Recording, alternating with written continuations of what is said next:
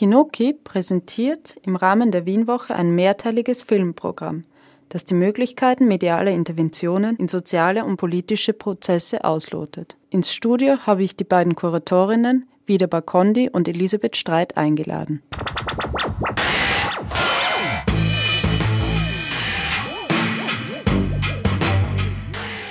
Ihr habt irgendwie auf der Homepage so einen tollen Satz stehen wie Revolution will not be televised. Ja, also Kinoki, beginnen wir mal historisch. Kinoki gibt es eigentlich schon seit fast 20 Jahren. Das Gründungsdatum oder der Gründungstag ist nicht mehr so genau bekannt, aber es soll irgendwie 1992 alles begonnen haben.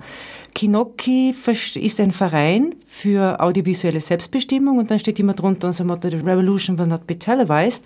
Das ist natürlich angelehnt unter anderem auch an, an die ganze schwarze Rap-Bewegung, an Befreiungskämpfe. Das war Kinoki immer sehr, sehr wichtig. Was bedeutet Kinoki? Kinoki orientiert sich an den russischen Revolutionsfilmern und Filmerinnen, sage ich einmal all ganz allgemein, aber eigentlich entspricht das eigentlich dem rasenden Kinoauge, dem Mann mit der Kamera, Celoveks Kinoapparat von Ziga Wertov. Das war so das große Konzept.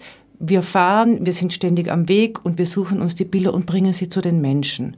Ähm, das heißt für euch, es ist Teil des Programms, an unterschiedlichen Schauplätzen in unterschiedlichen Kinos Filme zu zeigen. Das wäre das ursprüngliche Kinoki-Konzept von Zigawertow gewesen. Der hatte tatsächlich einen Kinozug, mit dem ist er durch die Sowjetunion gereist und hat die Leute, die Bevölkerung gefilmt. Kinoki hat eigentlich im EKH begonnen, also in den 90ern, also 1992, und hat dort wunderbare Filmreihen gemacht zu unterschiedlichsten Themen. Unter anderem war Kinoki der einzige Aufführungsort, soweit ich weiß, äh, mit dem von der Zensur verbotenen Film von Herbert Achternbuschs Gespenst.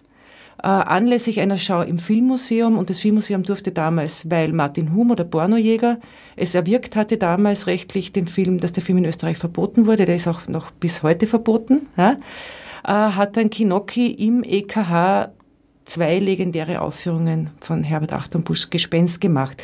Kinoki hat aber auch, und da kommen wir zu den wandernden Bildern, auch immer wieder beim Donauinselfest mit Kurden und Kurdinnen gemeinsam Filmprogramm gemacht und es gibt auch einen Schwerpunkt in Mexiko und der heißt Kinoki Lumal.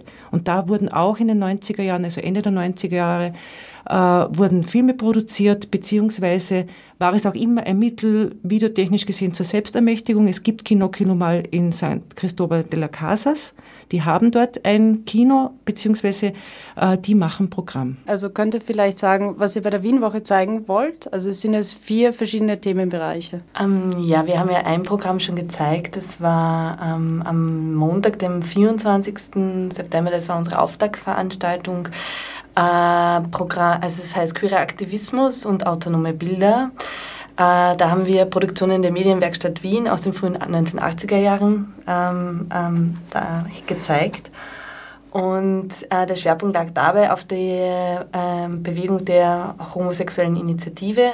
1980 ähm, haben die am Räumernplatz im Zuge der Wiener Festwochen Alternativ einen Stand äh, gehabt, um sozusagen äh, auf die ähm, Situation von lesbisch-schwulen Menschen in Österreich, auf die rechtliche Situation aufmerksam zu machen und ihre Forderungen zu stellen und auch im öffentlichen Raum ähm, präsent zu sein. Und die haben damals gefilmt und äh, das Konzept von der Medienwerkstatt, also das Filmprogramm mit der Hose ist entstanden im Rahmen der Volksstudien Knochenschauen. Das hieß damals so, das Programm von der Medienwerkstatt Wien.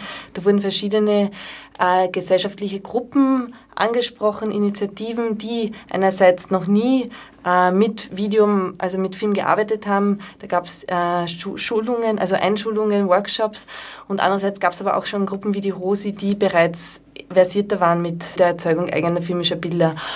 Und äh, die haben dann diese Produktionen, also die ähm, drei Filme, die wir gezeigt haben, das war zum einen eben Rosi Budi Räumenplatz, äh, Coming Out Hans, das war eine Geschichte von einem Mann, der über sein Coming-out erzählt.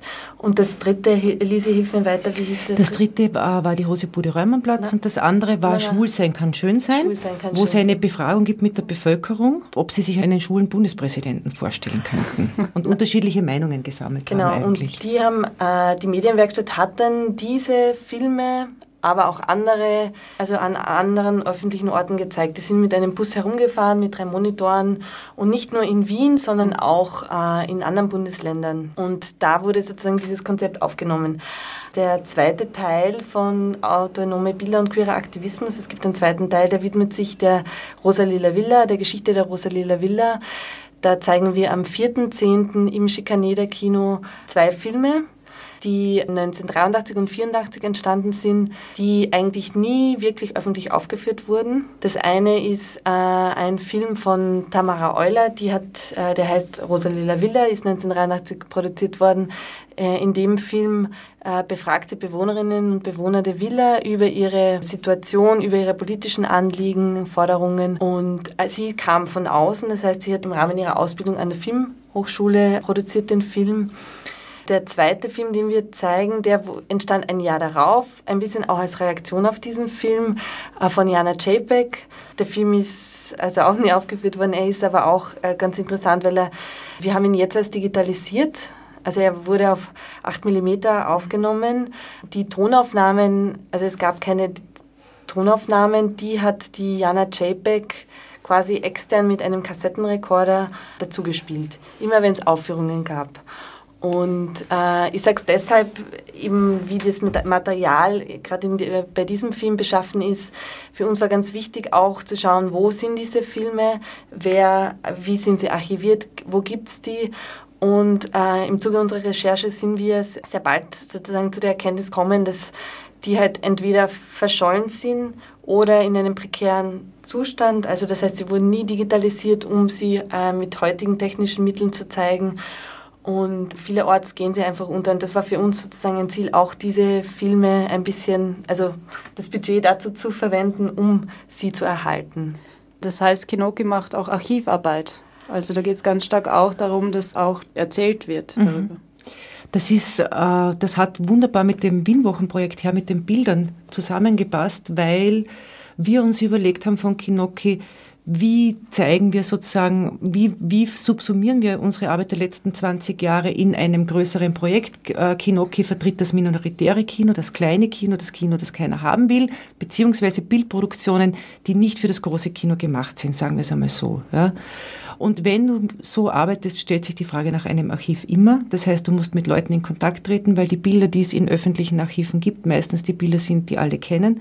Und uns ging es eigentlich darum, Menschen bzw. Situationen, äh, Zeitverläufe, sage ich einmal, Arbeitsbedingungen so abzubilden und ins Zentrum zu rücken, auf die wenig Wert gelegt wird, wo sozusagen auch der Fokus darauf liegt. Wir hatten noch einen Abend zur Arbeitsmigration, der uns auch ganz, ganz wichtig war, mit zwei unglaublich schönen Filmen vom Goran Rebic einerseits und andererseits vom John Cook, wo es um Migranti Leute mit migrantischem Hintergrund geht.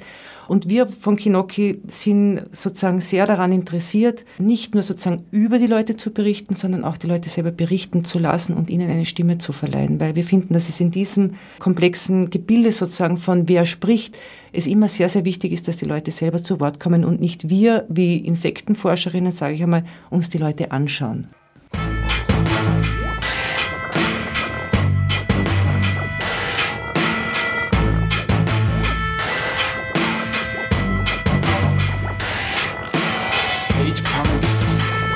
Hundred dollar shoes, part-time Rolex bikers, loads of chaos in Satan's service, upper class kids. Getting shitty tattoo stuff. I'm your favorite DJ, and I exclusively play the hits.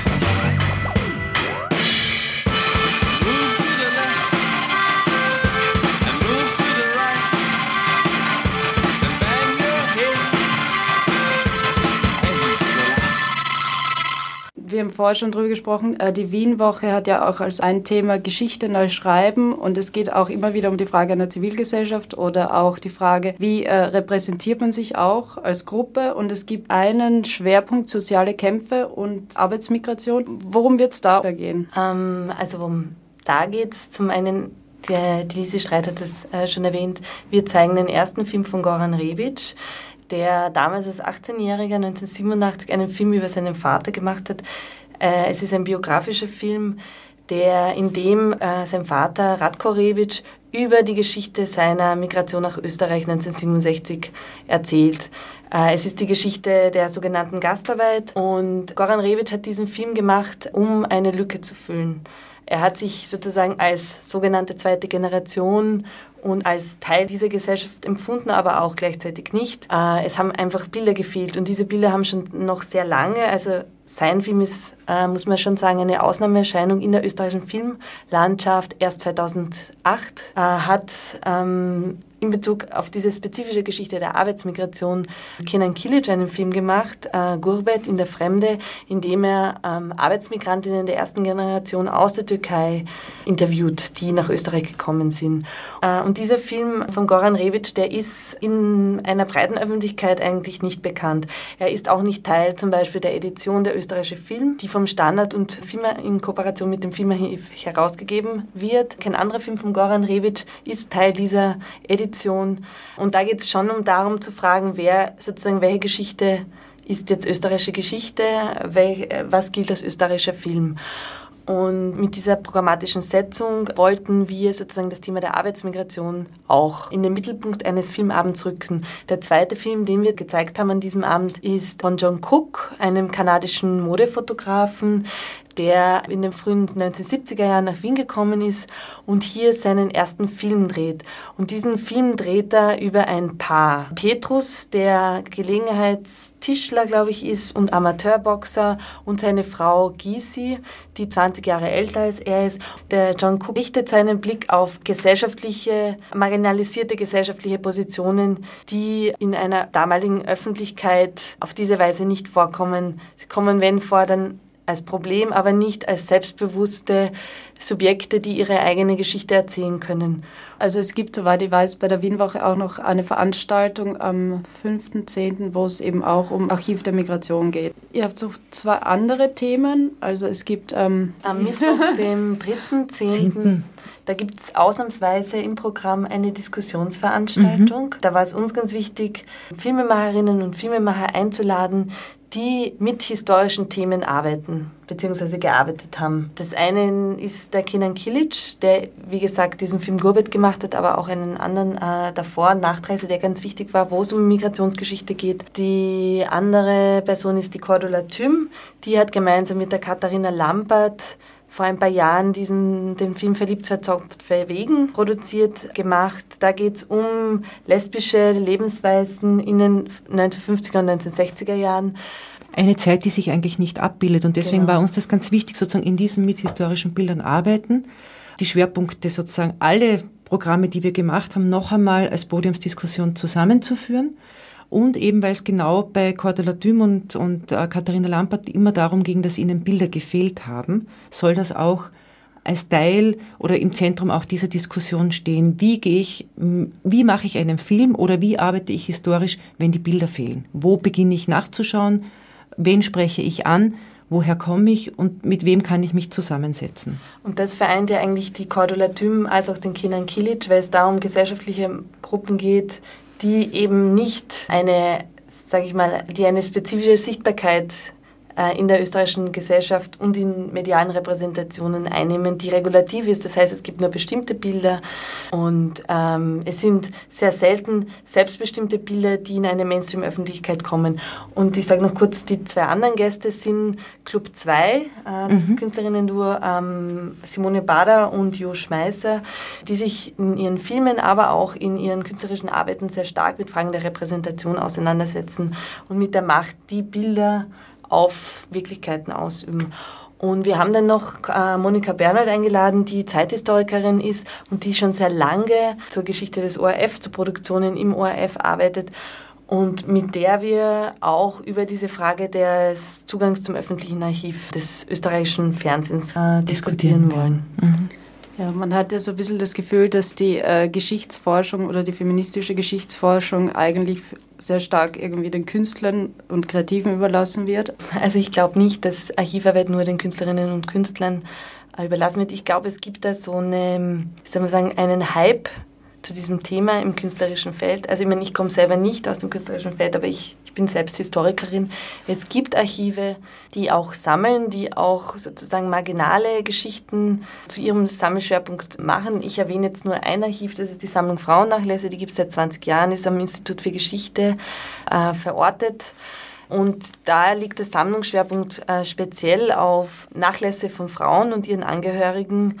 Und da gibt es ähm, Bestrebungen. Dasselbe betrifft auch diese Kampagne bzw. den Arbeitskreifarchiv der Migration, wo ich auch dabei bin. Das ist was, was jetzt im Aufbau ist. Also ähm, was ich eigentlich sagen will, ich glaube nicht, dass es nur den Künstlerinnen irgendwie ein Feld ist, wo sie sich betätigen, sondern auch innerhalb der Geschichtswissenschaft. Es gibt ja sozusagen auch verschiedene Positionen innerhalb der Geschichtswissenschaft, feministische oder auch andere ähm, marginalere Geschichtsschreibung. Der Verein Queen zum Beispiel, mit dem wir auch kooperiert haben, am 24. Äh, September im Rahmen des äh, ersten Teils des Programms äh, Autonome Bilder und queerer Aktivismus. Den gibt es seit wie vielen Jahren? Seit fünf Jahren circa Seit fünf Jahren. Das ist der Verein für lesbisch-schwule Stadtgeschichte. Und die haben ihren Schwerpunkt auf speziell, also sie sammeln Materialien zu lesbisch-schwule Geschichte und machen Stadt, genau, machen Transgender, sie machen Stadtführungen, sie machen schwule Spaziergänge und äh, es sind, ich, ich, weiß jetzt nicht genau, wie viele Personen dort arbeiten, aber es ist eine, eine, eine sehr, also keine kleine Gruppe, aber die kümmern sich schon seit fünf Jahren intensiv, auch aus ihren eigenen sozusagen Fundus, weil die haben, sind weder Historikerinnen oder Theaterwissenschaftlerinnen und die haben das sozusagen mit Queen manifestiert und die beschäftigen sich nicht nur mit glamourösen Geschichten, sondern auch mit Geschichten aus dem alltäglichen Leben, vom alltäglichen Schwul- oder Lesbischsein, sagen wir mal so.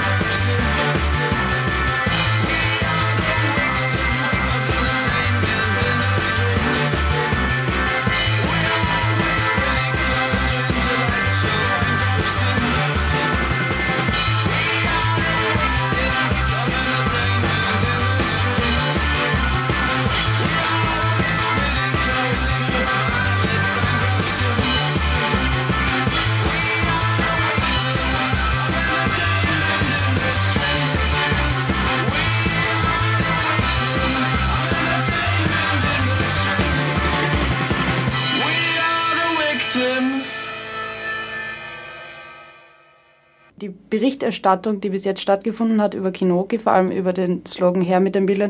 Wie geht es euch damit, wenn im Standard ihr unter die Standard.at zu lesen seid? Also prinzipiell ist man als Kinoki froh, weil wir sonst, weil wir eben, sage ich einmal, wir, wir nennen uns gern ja selber immer, jeder ist eine Minderheit und wir sehen uns natürlich als Minorität, ja.